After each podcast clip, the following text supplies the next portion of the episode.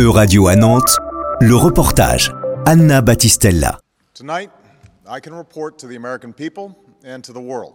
Le 1er mai 2011, Barack Obama, président des États-Unis, annonçait au monde entier le succès d'une opération rendant justice dix ans après aux attaques du 11 septembre. The United States has conducted an operation that killed Osama bin Laden, the leader of Al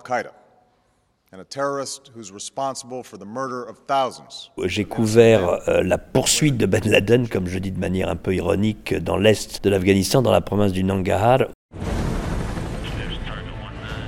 Bruno Philippe, reporter et correspondant d'Asie pour Le Monde, évoque les sensations contrastées qui transparaissent lorsque les recherches de Bin Laden s'intensifient à la confine entre Pakistan et Afghanistan, bien avant que les raids américains de l'opération Neptune Spears mettaient fin à la vie de l'homme le plus recherché au monde. Les Américains bombardaient euh, ces régions où, où effectivement on ne voyait pas l'ennemi, puisque l'ennemi était caché dans les montagnes. Et il y avait tout un tas de légendes qui circulaient comme quoi Al-Qaïda avait construit des bases euh, militaires dans des grottes. Il y avait tout un fantasme à la James Bond sur ces grottes où euh, l'organisation d'Al-Qaïda euh, aurait été aurait construit des, une infrastructure relativement sophistiquée. Bon, tout ça évidemment n'a jamais existé. Simplement, c'était des grottes où se réfugiaient des moudjahidines en fuite. Il y avait une volonté de mise en scène de la puissance américaine incarné par ces bombardements de ces forteresses volantes, comme on appelle les B-52. Il y avait quelque chose d'un petit peu grotesque, en fait, euh, dans cette ultra-médiatisation de cette fuite. C'est-à-dire que Ben Laden a échappé, il, a dû partir sur un âne à travers, le pays Pashtun. Et donc il y avait, quand on le voyait de l'extérieur, cette disproportion entre ces reporters de la télévision américaine casqués avec leurs gilets pare-balles qui euh, décrivait les bombardements. Quand les bombardiers étaient partis, ils, se retrouvaient à jouer au, au volleyball. Euh. Et j'ajouterais même un autre aspect où en fait les Américains et les Britanniques euh, finançaient des groupes locaux, souvent des trafiquants de drogue notoires, parce qu'ils estimaient que ces groupes-là pouvaient leur donner des informations les menant à Ben Laden. Donc on s'est retrouvé avec des gens de la CIA, avec des gens du MI6 britannique, avec leurs jeeps, qui arrivaient avec des valises de dollars pour euh, euh, soutenir des bandits. Avant de tomber dans une spirale de conservatorisme et terrorisme, l'Afghanistan, placé au cœur des empires britanniques, soviétiques et perses, avait cristallisé les velléités des acteurs finaux de la guerre froide. En 1989, les troupes soviétiques se retirent après avoir restauré un gouvernement philo-communiste, constamment en lutte avec les moujadines résistants. En 1992, les derniers gouvernements fidèles à Moscou s'effondrent et une guerre civile ethno-religieuse s'installe. La chute de Kaboul est imminente et les talibans, accélérateurs et pacificateurs de la crise, émergent. Pas paradoxalement, mais en réalité, même si les talibans sont perçus comme une force euh, totalement euh, médiévale et, euh, et obscurantiste, précisément parce que ce sont des ultra-conservateurs, ils vont euh, euh, calmer le jeu, régler leur compte euh, aux commandants locaux qui harcèlent, rançonnent, se livrent à un nombre d'exactions contre les populations. Ils vont symboliser le retour de l'ordre. C'est un ordre noir, médiéval, si on peut employer cette expression. Eh bien, les, populations pashtunes, mais pas seulement d'ailleurs, vont se dire bon bah, grâce aux talibans, la guerre civile va arrêter. Ce qui s'est presque passé, pas tout à fait, mais puisqu'il y a eu toujours des mouvements armés qui ont continué à s'opposer aux talibans, mais c'est vrai qu'ils ont ramené l'ordre dans les campagnes. Par contre, les élites urbaines euh, occidentalisées, notamment euh, les intellectuels, les femmes, etc., pour eux, c'était vécu comme une catastrophe, puisqu'on savait très bien que les talibans allaient ramener un ordre islamique des plus, euh, orthodoxes, des plus conservateurs.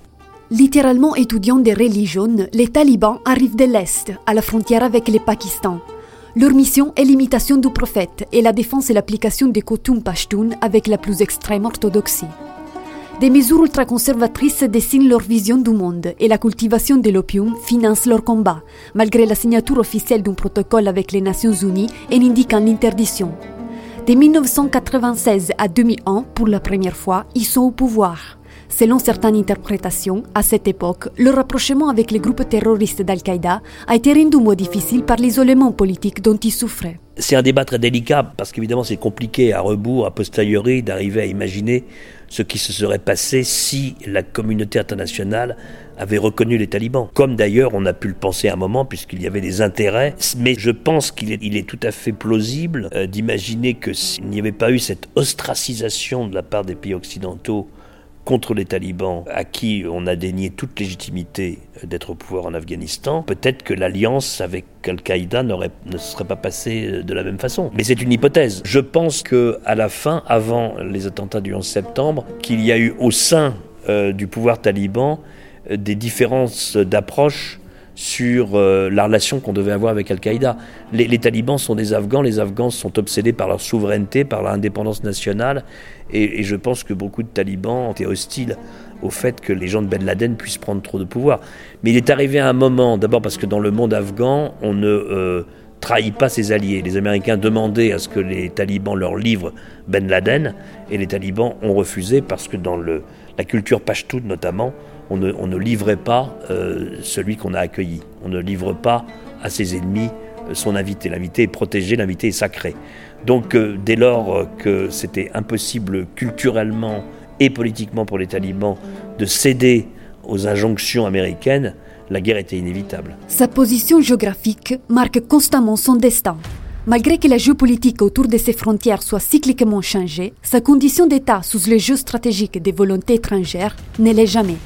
Victime à la fois de l'instabilité interne des pays voisins, Pakistan, Ouzbékistan, Turkménistan, des vises hégémoniques des puissances régionales, Russie, Iran, Chine, ou des pressions diplomatiques occidentales sa position géographique a fait d'elle comme une sorte de, balcon stratégique euh, qui a focalisé l'appétit des différentes puissances. On l'a vu aussi avec, euh, avec le, euh, l'invasion soviétique en Afghanistan, puisque bon, les soviétiques ont envahi l'Afghanistan parce que le régime communiste qu'ils avaient contribué à mettre en place était en train de s'écrouler. Donc euh, pour les soviétiques, dans les années 70, il était hors de question qu'un régime pro-soviétique puisse s'écrouler.